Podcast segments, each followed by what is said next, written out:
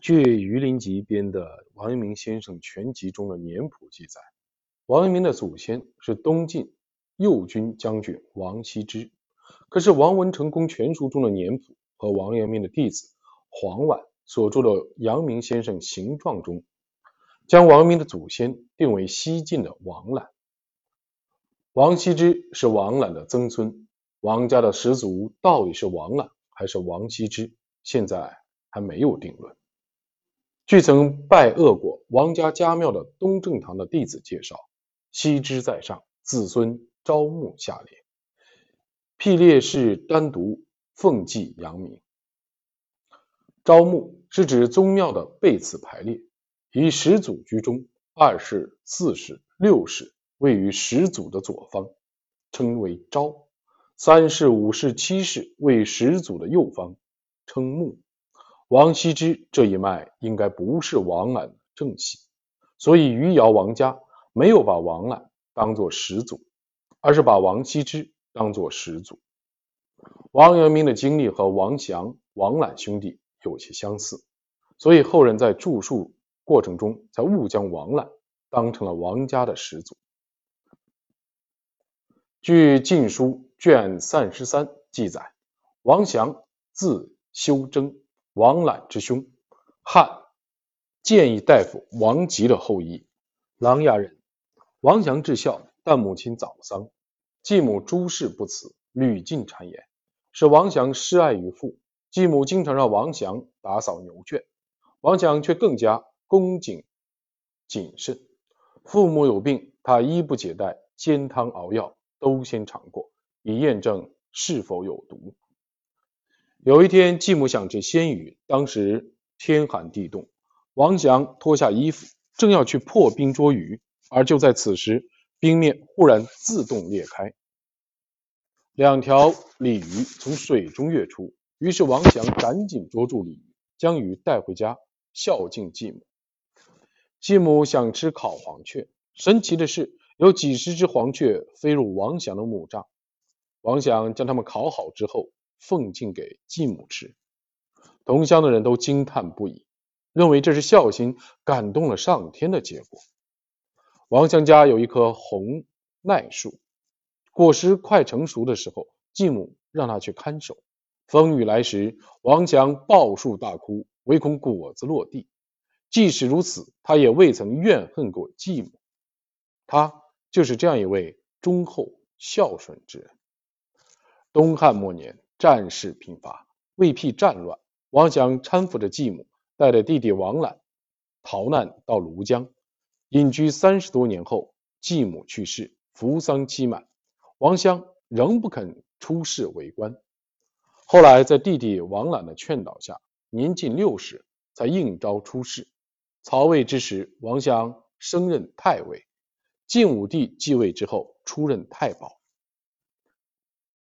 蒙求下卷中也有关于王祥的简单记载，名为《王祥守耐》。王览字玄通，和王祥是同父异母的兄弟。母亲朱氏对兄长王祥不好。王览五六岁时，每见哥哥被母亲鞭打，便会跑向哥哥，哭着抱住他，阻止母亲施暴。少年时，王览经常劝谏母亲，朱氏也因此有所收敛。朱氏经常无故使唤王祥，王览就跟他一起干活。朱氏还虐待王祥的妻子，王览的妻子于是也帮着他一起做事。朱氏发现之后，只好作罢。父亲去世之后，王祥渐渐有了名气，朱氏对此深为记恨，想用毒酒。害死王强，王览察觉后立即起身去争夺哥哥的酒杯。王祥也怀疑酒中有毒，所以执意不给弟弟。朱氏立时夺下酒杯，返回里屋。自此之后，朱氏做给王祥吃的饭菜，王览都要先尝一下。朱氏担心王览被毒死，于是就断了下毒的念头。王览孝有共客，声名稍逊于。兄长王祥，后来王兰出仕做官，升任光禄大夫。蒙求上卷中记载了王览的事迹，名为《王览有替》。朱熹在小学善行中也记述了王祥、王览两兄弟的故事。明代的百姓都熟知王祥、王览的孝行和有替，王阳明应该也不会例外。王阳明的继母也曾虐待过他，王阳明也正是因为对孝道的切身的感受，所以才从佛教和老庄的思想中解脱出来，转头儒学。因此，从孝悌方面来说，将王览认作王家的始祖，也不是毫无道理的。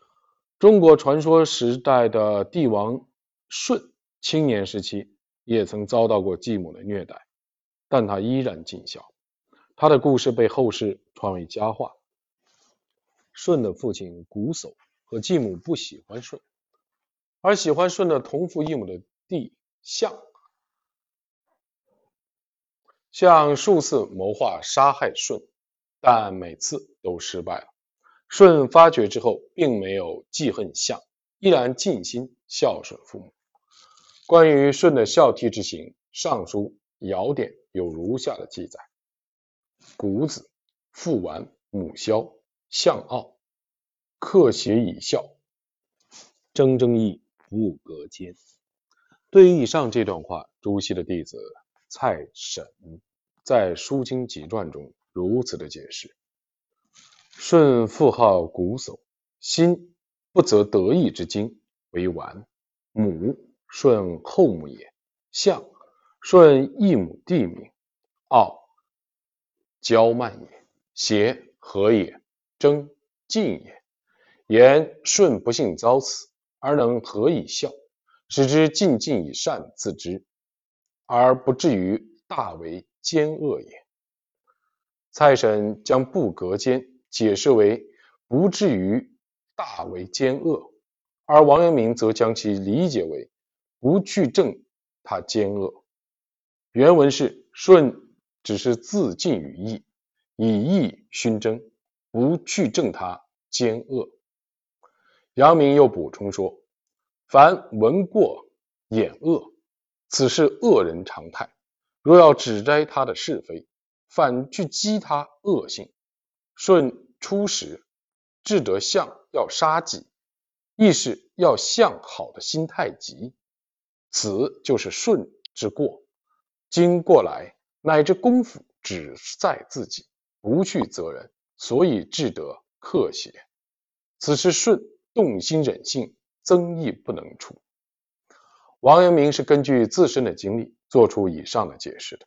据此，我们也可以看出。朱熹和王阳明教化方法的差异。王阳明还说：“古人言语，俱是自家经历过来，所以说的亲切，移之后世，取当人情。若非自家经过，如何得他许多苦心处？”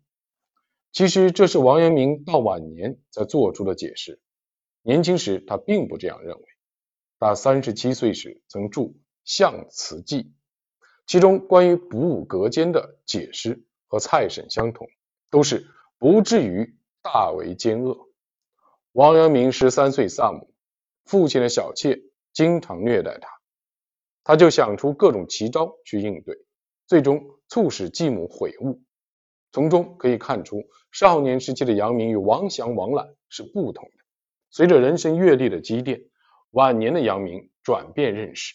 开始赞同王祥、王览的举动，所以才有了对顺治孝行的那一番解释。王导，字茂弘，谥号文献公，王览之孙，王才之子。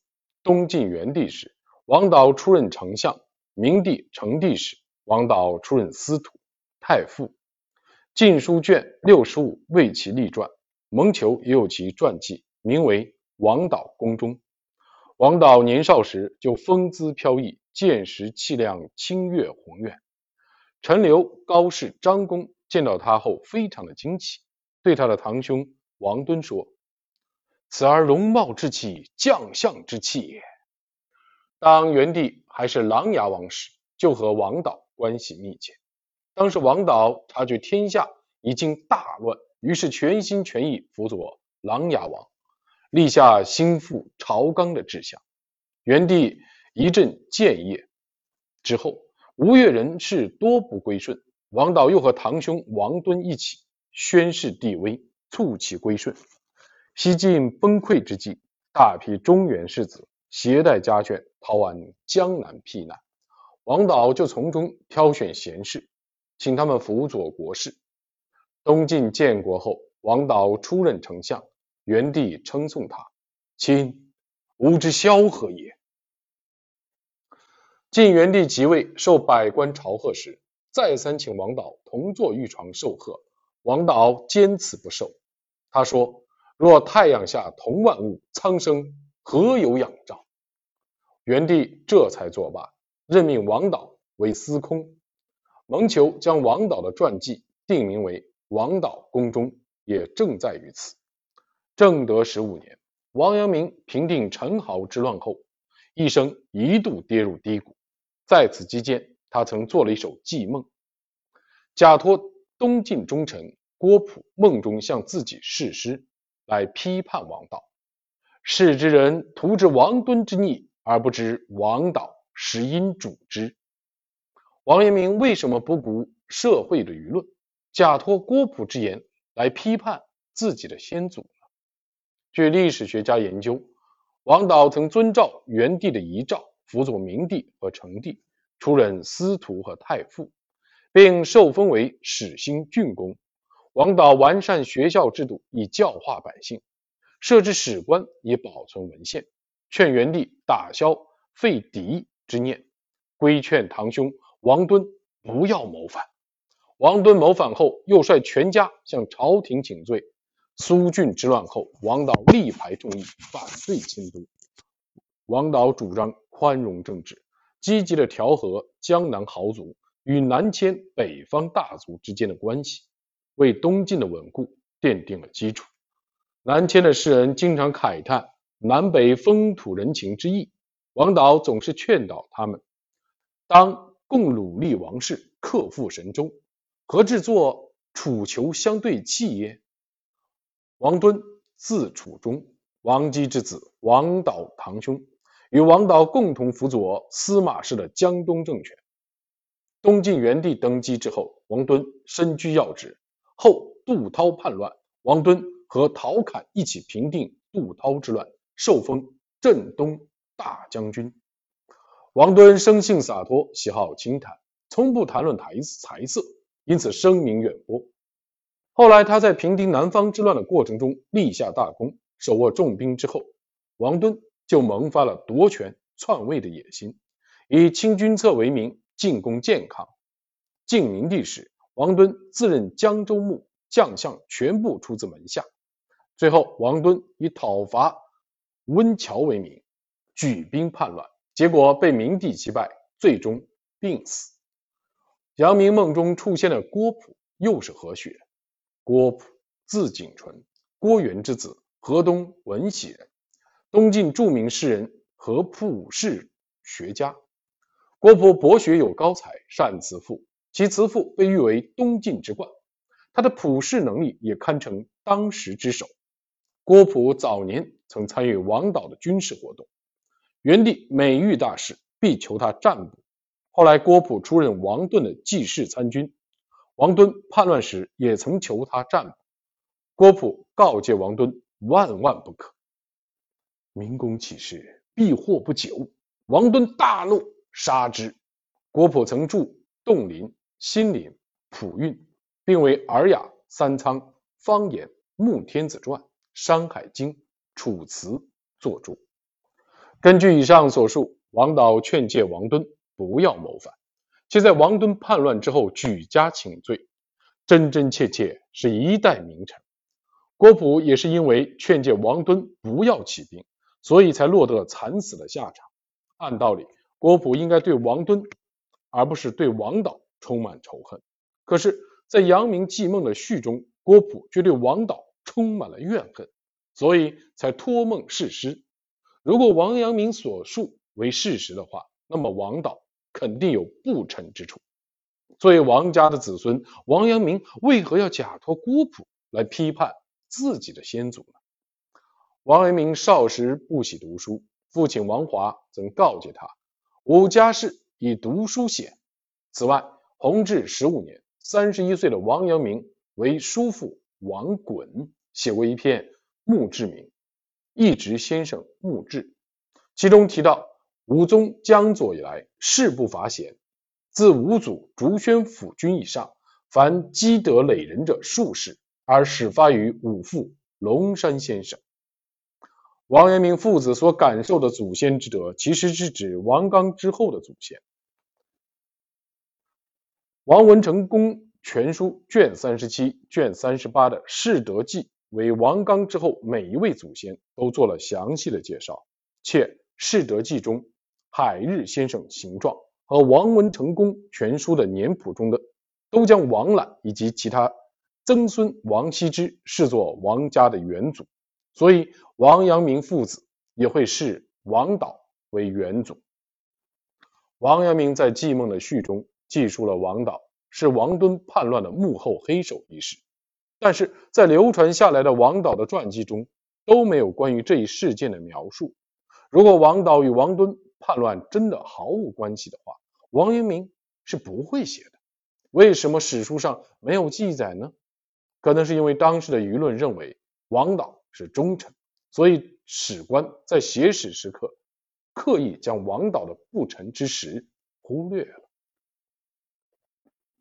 身为王家的子孙，王阳明假托托梦之举对祖先提出批判，这种行为是不可思议的。当时的王阳明已经历经了千难万险，良知说的思想已显现雏形。王阳明批判祖先王导，可能是他仅凭良知。所做出的一种举动，并没有其他的意图。对此，一些学者有不同的意见。曾著有《阳明先生传传》的于于崇耀先生认为，王阳明这是在借古讽今，假托梦来讽刺奸逆谗逆之人。这种说法也不无道理。作为一名忠臣，王阳明对向武宗进献谗言的小人，肯定充满愤懑之情。寄梦一诗，也许是为了表达这一层意思。王阳明在寄梦的序中写道：“正德庚辰八月二十八夕，卧小阁，忽梦晋忠臣郭景纯以诗示语，且极言王导之奸，为世人图之王敦之逆，而不知王导实因主之，其言甚长，不能尽录，绝而。”书其所失，诗欲毕，复为诗以记其略。接下来是王阳明写的这首诗：秋夜卧小阁，梦有沧海滨。海上神仙不可到，金银宫阙高嶙峋。中有仙人芙蓉金，故我宛若平生亲。欣然就雨下烟雾。自言姓名郭景纯，携手历历诉衷曲，义愤感激难拒陈。切齿犹深愿王导，身兼老华长欺人。当年王敦祭神器，道是阴主相援迎，不然三问三不答，胡人使敦杀伯仁。既书欲拔太真蛇，不相为谋感而云。敦病已都事已去，临哭嫁祸复麦敦。事成同享帝王贵，事败乃为故命臣。几征隐约亦可见，事实掩覆多失真。秀出长篇再三读，觉来字字能书深。开窗试抽尽始月，中间事迹颇有因。因思仅存有道者，是宜是往千余春。若非京城国有机，岂得到今忧愤甚？不成之余，以机戒敦实弃举，静允身。人生生死亦不易，谁能视死？如清晨，竹争先己秉义道，多能于事非所论。取欲成人终尽事，龙逢拱盛心可伦。是非颠倒古多有，虚结仅存终见身。玉峰奇气犹八淫，壁墩之土，草木粪土臭腐同沉沦。最后，阳明记述了梦中郭璞展示给自己的事：“我昔名已道，故知未来事。时人不我时，随传安遗迹。一思王导图，神气良久计。诸谢岂不利？博人见其底，所以敦者庸，罔顾天经与地义。”不然，百口未复托，何人置之死？我与斯时知有份，日中斩柴事。我死何足悲？我生何良有益。九天一人抚阴哭，尽是诸公亦可耻。举目山河涂炭飞，携手登庭空洒泪。王导真奸雄，千载人未易。偶感君子谈中极，重语写真集。故知苍族不成文，自今当与贫虐戏。倘若为我一表扬，万事万事万万事。又尽忠臣郭景纯，自述诗，盖于梦中所得者，因表而出之。可以看出，这是王阳明在假托郭璞来表白。自己的内心。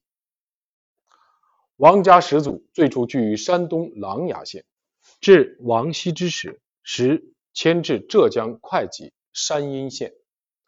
到二十三代王寿时，又迁到余姚县。王羲之字逸少，被后人尊称为书圣。在中国和日本，有很多书法家因为临摹王羲之的法帖，书法日益的精进。王羲之生活在东晋，曾出任右军将军和会稽内史，世称王右军。王羲之不仅草书和隶书冠绝古今，文章也是精美绝伦，曾作有《兰亭序》《乐毅论》《黄庭经》。其子王献之也擅长书法，所以世人将王羲之父子合称“二王”。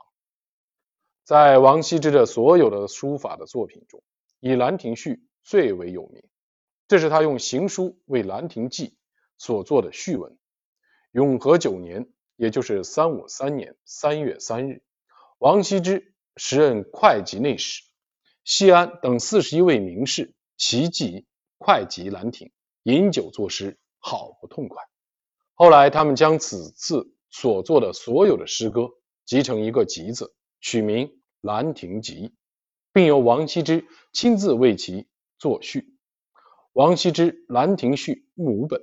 王阳明擅长书法，其书风与其元祖王羲之神似。《兰亭序》的真迹后来流传到酷爱书法的唐太宗手中。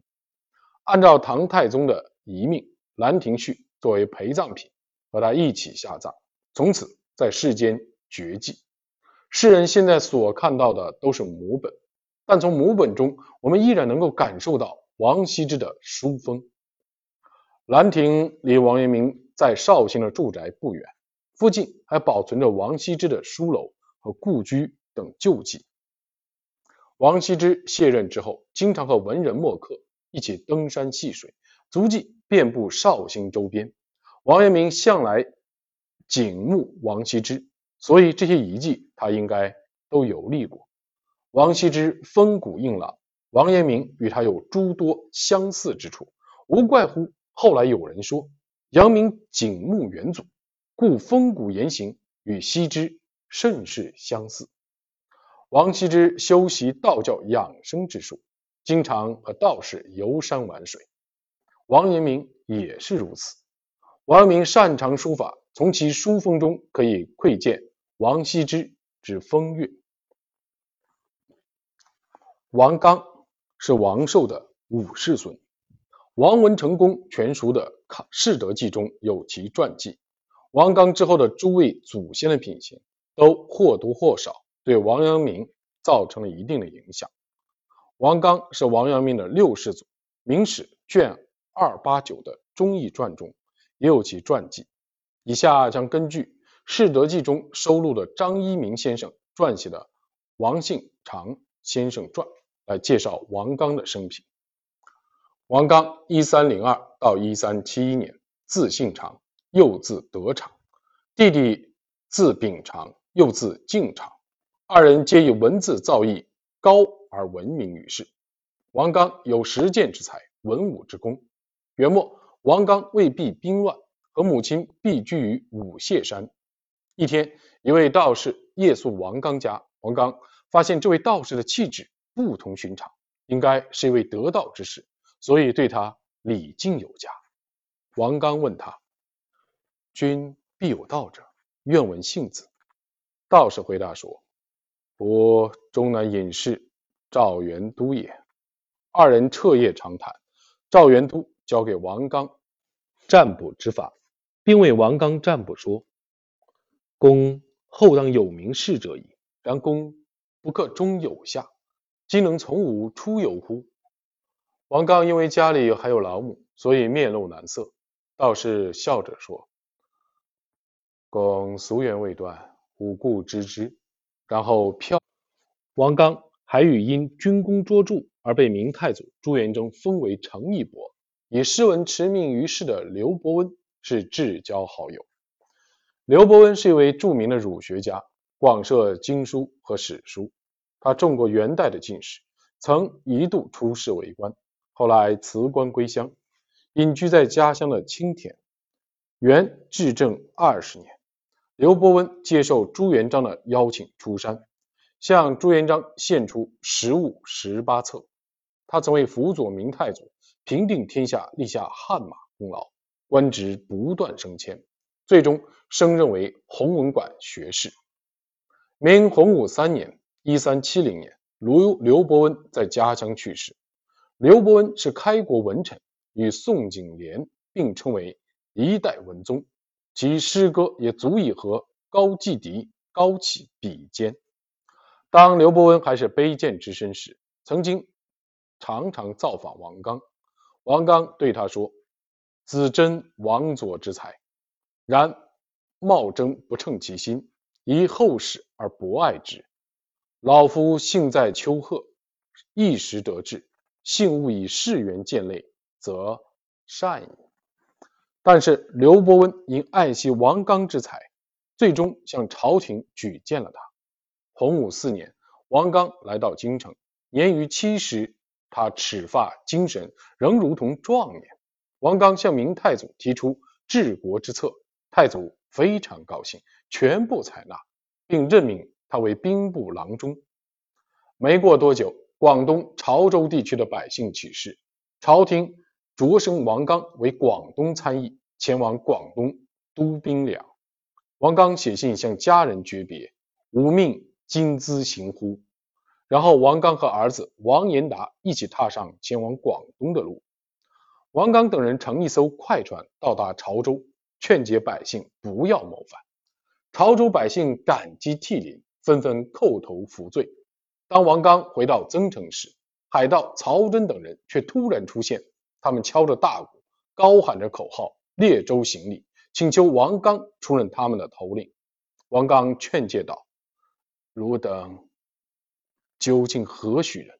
当今圣上下诏平定地方叛乱，汝等本是良民，理应在此太平盛世安心生活，却挑起动乱，无疑自谋死路耳。众海盗不听他的劝解，于是王刚开始厉声的斥骂。众海盗挟持王刚而去，而且特意设坛，让王刚端坐坛上，每日。一起行礼膜拜，请求他担任首领。王刚不为所动，每日斥骂不止，终被海盗所杀。当时王延达也被海盗掳去，看到父亲被海盗所杀，他痛苦不堪，一边痛哭，一边大声斥骂，要求海盗将自己一并杀死，以陪伴父亲。海盗们大怒，打算也杀死他。但海盗的头目说：“父忠而子孝，杀之不祥。”海盗给王延达东西吃，王延达却不肯吃。海盗为王延达的孝心所感动，他们把王刚的遗骸装在一个羊皮袋里，交给王延达，放他离去。王延达奔赴着父亲的遗骸，回到家乡浙江，将父亲葬在河山（今余姚马渚镇开元村）。洪武二十四年，御史郭纯向朝廷详细报告了此事。朝廷决定在增城为王刚立庙，并启用王延达。但王延达痛心于父亲的终死，遂自号密湖余隐，耕田养母，粗衣恶食，终身不仕。王刚遇害之时，王延达年仅十六岁。王禹准，王延达之子，字公度，号顿时。王文成。《公全书》的《世德记》中收录了国子监祭酒胡言与其作的传记《顿时先生传》。王英达将其父王刚遗留下的书籍全部传给了王禹准，并告诉他说：“但勿废先业而已，不以事尽望而也。”于是王宇准便闭门做学问，熟读了祖父留下的所有的书籍。当时乡里后进之士中有一些求学之人想拜他为师，王一准推辞说：“吾师承不足相授。”后来他来到了四明山赵先生处学艺，赵先生为他的气节所打动，将本族的一位女孩许配给他，并劝他出仕为官。王一准对赵先生说：“昨闻先生顿世无闷之慧，余准。”请终身事思于也。赵先生听完之后颇感惭愧。前文已述，曾有道士送给王刚占卜之书，王一准闲暇之时也会捧起这些书，研究一些占卜之术，有时也会给人占上一卦，皆出奇的精准。后来远近之人都来求他占卜，就连县令也派使者前来，请他前往占卜。有时一日竟达两三次，王宇准最终厌恶之极，在使者面前把占卜之书付之一炬。王宇准不能为术士，终日奔走宫门谈祸福，这一举动招致县令的愤恨。王宇准只好逃到四明山的石室中隐遁起来，一年多不归。当时的朝廷正在征召全国的奇才。吏部的使者来到余姚，打算启用王宇准。可是余姚县令竟谗言说：“王宇准以其先世常死忠，朝廷待之薄，虽父子誓不出仕，有愿望之心。”使者听后大怒，命人拘捕了王宇准的三个儿子，并且派人入山搜捕王宇准。王宇准获悉之后，便逃往更深的山中，不慎失足。跌入山崖，腿部受伤，最终被抓获。王一准虽然身受重伤，但是言行容貌似平常，这让使者非常惊讶。王一准被抓后，详细叙述了自己焚烧占卜书籍、遁入山里的原因。使者明白了真相，释放了王一准，并对他说：“足下不是，终恐极罪，您能以子代行乎？”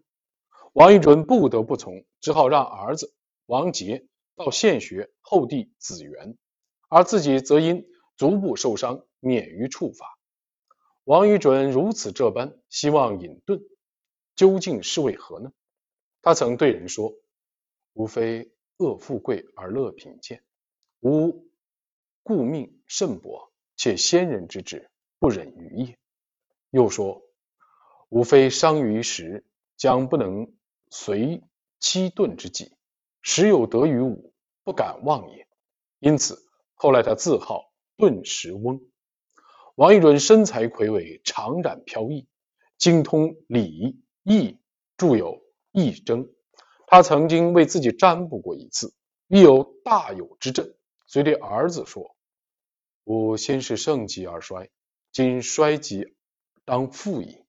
然必武后。”在世而使兴乎？兴必盛且久，然后飘然而逝。王杰字世杰，王禹准之子，其父曾在门前种植三棵槐树，所以王杰自号槐里子。世人尊称他为怀里先生。《世德记》中收录了翰林院编修七兰为他撰写的《怀里先生传》。前文所述的《顿时先生传》中也有关于王杰的部分记载。王杰到县学后。补底字员，当时的教育是成经，成经富才倨傲，奴士诸生，在看到王杰时，却面露敬意。他对人说：“此今之皇叔度也。”皇叔度是指东汉的黄宪，十四岁就有人夸赞他，几乎可以和孔子的高徒颜回相比肩。有一年，朝廷举行科举考试。县里的官员都觉得王杰一定能考取，可是王杰来到京城后，发现书生们因过于勤奋，都披发袒衣，形容枯耗，于是叹道：“吾宁夜履横门矣。”于是归乡，不再参加科举考试。宣德年间，宣宗皇帝发布诏书，要求各地举荐能够对社会施以教化的有才之士。若有此类人才，可以破格任用。当时的余姚县令黄维雅打算举荐王杰，并为他准备了行李和仆从。王杰却以家中尚有老父为由推辞不受，并将这个机会让给了好友汪叔昂。父亲顿时翁去世之后，县里又举荐了王杰，王杰却以家中尚有老母为由推辞不受，将机会让给了好友李文昭。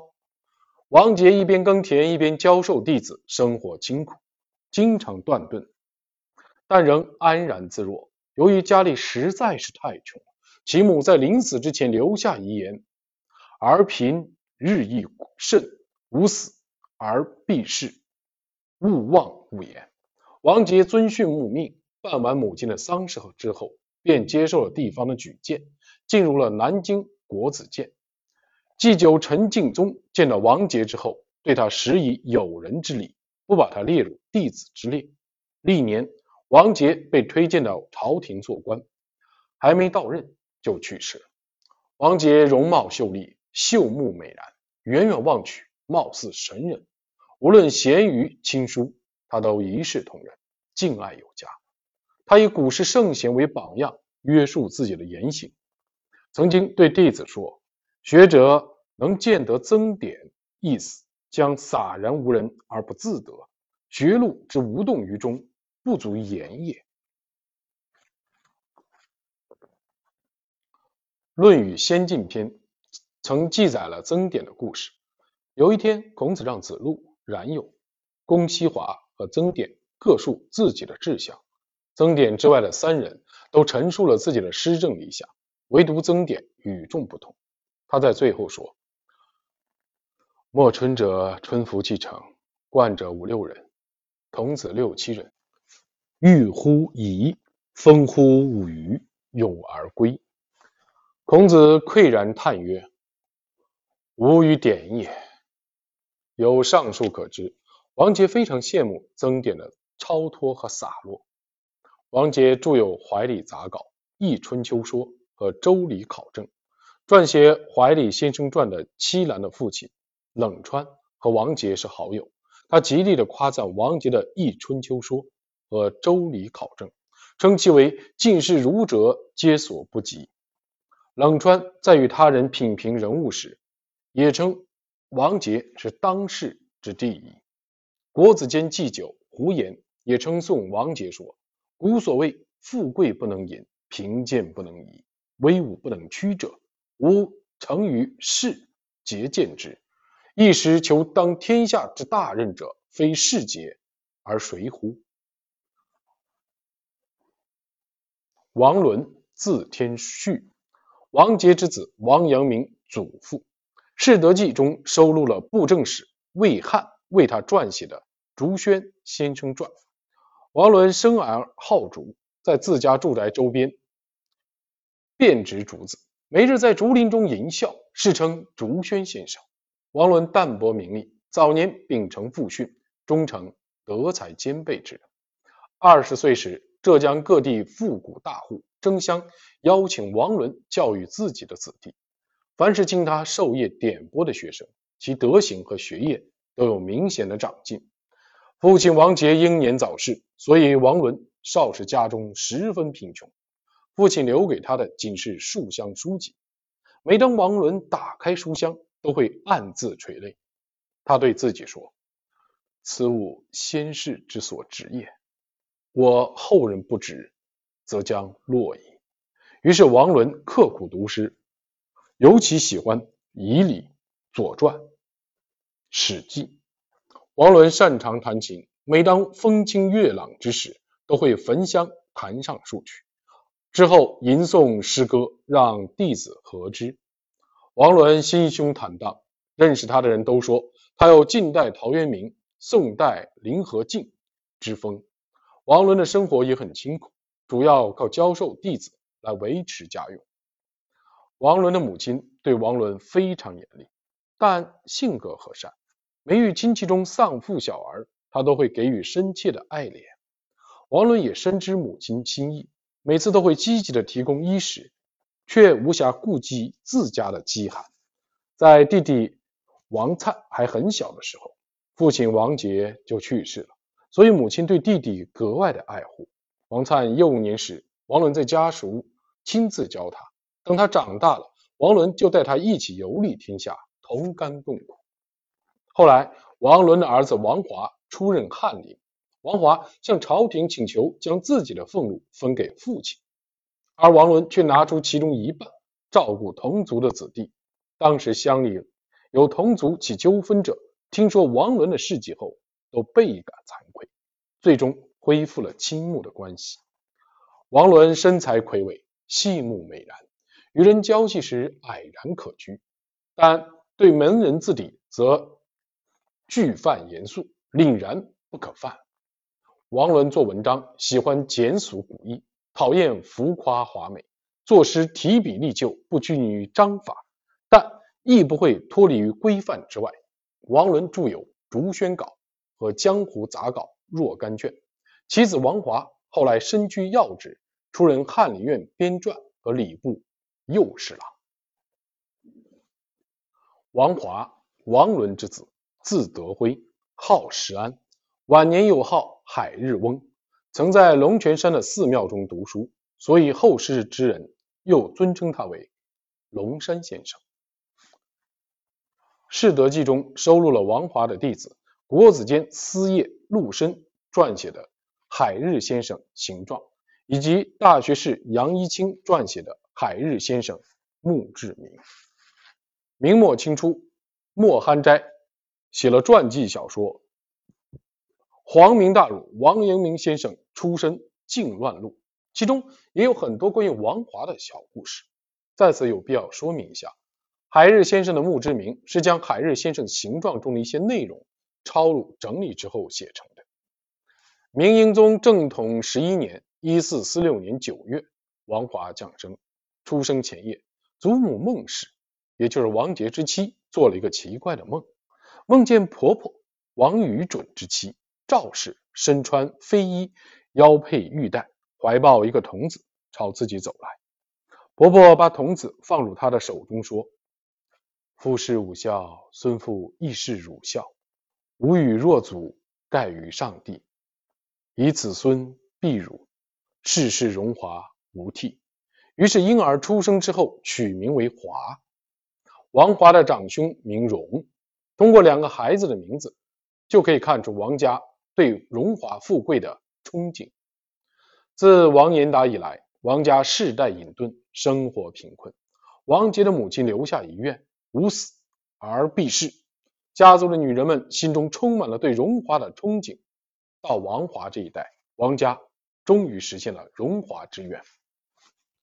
王华生得聪明俊敏，会说话后，祖父王杰经常抱着教授诗歌。每次听完，他能。背诵出来。等他年龄稍长，家人让他读书，他皆能过目不忘。有时母亲在窗下织布，王华就会坐在旁边读书。有一天，恰逢迎春佳日，孩童都外出游玩，唯独王华在家读书不辍。母亲问他：“若亦暂往观乎？”王华回答道：“大人勿以观春何若观书？”母亲听后大喜，对他说：“儿是矣，勿言勿矣。”关于王华少年时期的传说还有很多，以下是皇明大儒王阳明先生出身靖乱录中的相关记载。王华六岁时和小伙伴在一起水边玩耍，这时一个醉汉来到水边洗脚，洗完之后扬长而去。王华最先发现那名醉汉落下了东西，跑过去一看，原来是一个钱包。他用手掂了一下，沉甸甸的。王华当时想，这。肯定是那名醉汉落下的。等他酒醒了，一定会回来找的。他又怕被小伙伴抢了去，于是就把钱包扔进了水里。小伙伴们跑过来问他：“乳头水是何物？”王华撒谎说：“石块儿。”小伙伴完毕，到吃晚饭的时候，就招呼王华一起回去。王华假称自己肚子疼，没和大家一同走。而是坐在岸边，静静的等那醉汉来寻找。等了好一会儿，那醉汉酒醒之后，意识到自己丢了钱包，嚎啕大哭，一把鼻涕一把泪，来回寻找。王华站起来问他：“汝求囊中物耶？”醉汉回答说：“然。”童子曾见之否？王华告诉他：“吾恐为他人所取，未汝藏于水中，汝可自取。”醉汉把钱包从水里捞出来。打开一看，里面分文未少。醉汉感到非常惊讶，就对王华说：“闻古人有还金之事，不易出自童子啊。”于是醉汉取出一小锭金子，作为对王华的酬谢。鱼儿买果儿吃。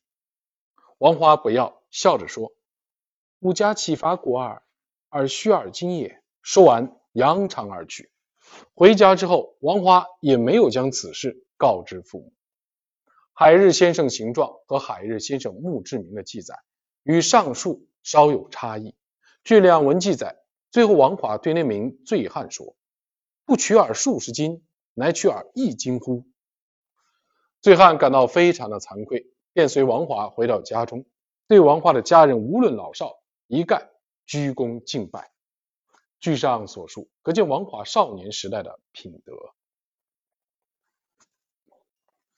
十一岁的时候，王华师从乡里的塾师钱希宠学习，初学对句，一个月以后学作诗，两个月后学写文章，数月之后，书生中已无人能及王华的才学。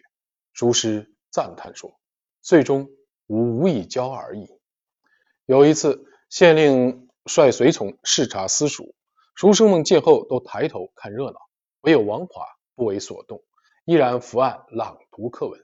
钱希崇感到非常的惊奇，就跟他开玩笑说：“另一人耳，视之稀微。若宋书不辍，彼亦便奈苛责也。”王华借用父亲王伦的话说：“公子得气如是，断非凡耳。”十四岁的时候，王华和数名的亲友一起在龙泉山的一座寺庙里读书。寺庙古旧，有妖怪作祟。同读的亲友都是富家子弟，向来自负为豪侠，不相信寺庙里有妖怪，还经常欺负寺庙的僧人，弄得僧人苦不堪言。第二天晚上，妖怪出来伤数人，寺僧趁此机会夸大其事，搞得人心惶惶，同都的人仓皇而逃。唯独王华没有逃跑，他独自一人留在寺庙里，一如往常。妖怪再也没有出现过，寺僧感到很诧异，于是每晚都会登上房顶大笑狂叫，或者用瓦片、石块投掷王伦的卧榻，或者借电风雨雷电之夜敲击王华房间的墙壁，想尽一切办法吓唬他，看看他有什么反应。四僧透过墙壁的缝隙向里窥探，发现王华正襟危坐，神态自若，丝毫不为所扰。四僧虽然都赞叹不已，但还是变着法子的吓唬他，结果依然没有任何的效果。当四僧用尽所有的手段之后，便问王华：“相腰为祟，诸人皆被伤，君能独无恐乎？”王华回答说：“吾何恐？”四僧又问：“诸人去后，君更有所见乎？”王华回答说：“吾何见？”四僧再问：“此妖但触犯之，无得随意己者，君安得独所见乎？”王华笑着回答说：“吾见数沙弥为碎耳。”五四僧闻之，相顾色动，怀疑王华已经发现了他们的好事。于是继续打探道：“此起五寺中亡过诸师兄为重岁。”王华笑着说：“非亡过诸师兄，乃见在诸师弟耳。”诸四僧回应说：“君岂亲见五季为之？但一说耳。”王华反驳说：“吾虽非亲见，若非耳背亲为，何以知吾？”必有见邪些。众僧人听后惭愧无比，向王华道歉说：“吾既实欲以此示君耳，君天人也，一时福德何可量？”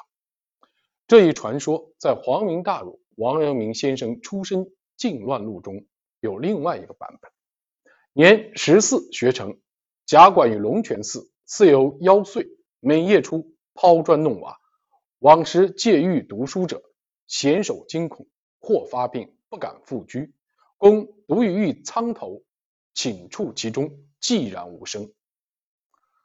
赞叹道：“吾子一日必大魁天下。”此后，远近豪强大族皆备好礼，争相邀请王华教育自己的子弟。有一次，松江提学张时敏测试余姚学子，王华和谢坚共登榜首。张时敏夸奖说：“二子皆当状元及第，福德不可量也。”结果真的如他所言，谢谦后来出任少伯，是仅次于太伯的辅佐官。浙江布政使祁阳人宁良请张时敏为自己的儿子推荐老师，张时敏推荐了王华，并说：“但求举业高等，则如某某某者皆可。”必欲学行兼优，为王某耳。当时王华不过二十来岁，宁良亲自上门，奉王华为上宾，请求他做自己儿子的老师。王华来到祁阳之后，湖南人士数神前来拜访，拜其为师。王华在祁阳期间，住在梅庄别墅，别墅内藏书多达数千卷。王华日夜诵读这些书籍，三年未曾出门。永州陈氏听闻王华是督学之士，就特意到梅庄请教。陈氏随意取出其中任何一本书来提问，王华对答如流。陈氏惊叹道：“昔闻五经统，今乃见之。”祁阳有叫妓女陪酒的习惯，王华对此极为反感。王华在祁阳待了三年，离别之际，祁阳士人在旅馆为他饯行。并偷偷将两名妓女藏于岸边。客人散去之后，两名妓女悄悄出现在王华的身边。王华呼周不得，于是卸掉门板，扶着门板渡河而去。世人为王华的态度所折服。皇明大儒王阳明先生出身禁乱录的记载与上述不同，大意是：有位富豪听闻王华的美名，就把王华请到自己的馆舍来住。一天晚上，一位美妓突然出现在王华的卧室里，王华惊讶异常，避之唯恐不及。美妓说道：“勿惊讶，我乃主人之妾也，因主人无子，欲借种于郎君耳。”王华回答说：“蒙主人厚意留此，岂可做不肖之事？”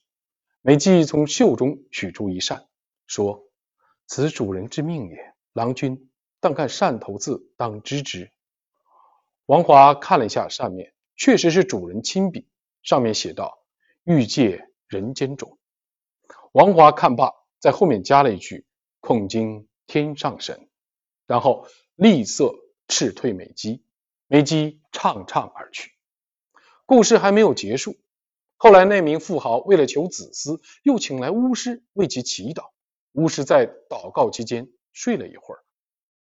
等他醒来后，富豪问他原因，巫师回答说：“是孟鹏、张志三天门遭天上迎状元罢，久乃得达，故迟迟耳。”富豪忙问状元是谁，巫师对他说：“不知姓名，但马前有其两面，其上书一联云：‘欲借人间种，恐惊天上神。’”富豪惊愕不已。